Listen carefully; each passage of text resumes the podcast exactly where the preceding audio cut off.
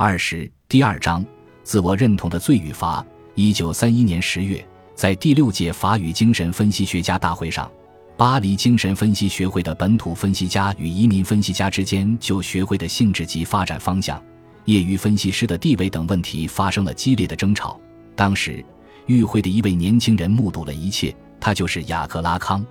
不过，此时的拉康在这个圈内还是一个无名小辈。在会上争吵不休的权威们，谁也不会想到，这个年轻人不久就要在他们的阵地掀起更大的波澜，更不会想到将来某一天他会以其野性的分析风格来颠覆他们靠着不断的争吵与妥协好不容易建立起来的那一点点基业，同时将在巴黎以他为绝对中心，形成一个远非他们的组织所能企及的精神分析王国，或者说拉康王国。并会因此而被加冕一个对他们来说尊贵无比的封号——法国的弗洛伊德，在法国也是指拉康作为法国的弗洛伊德。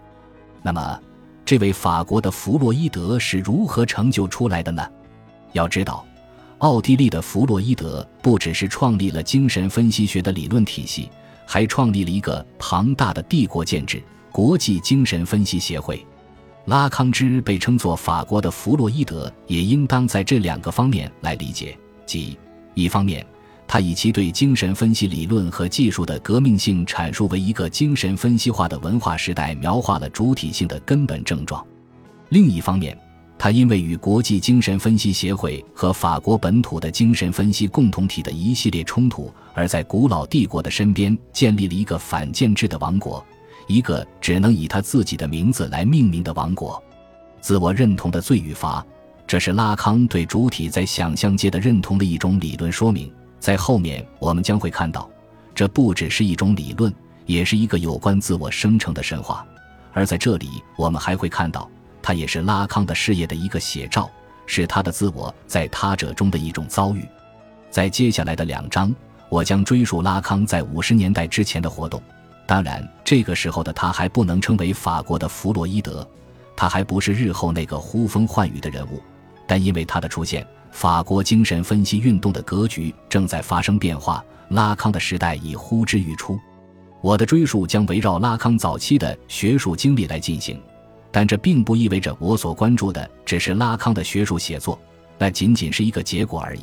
而真正的追溯应当是一种过程描述。应当是对写作史的一种考古式的重构，是书写场景的重建。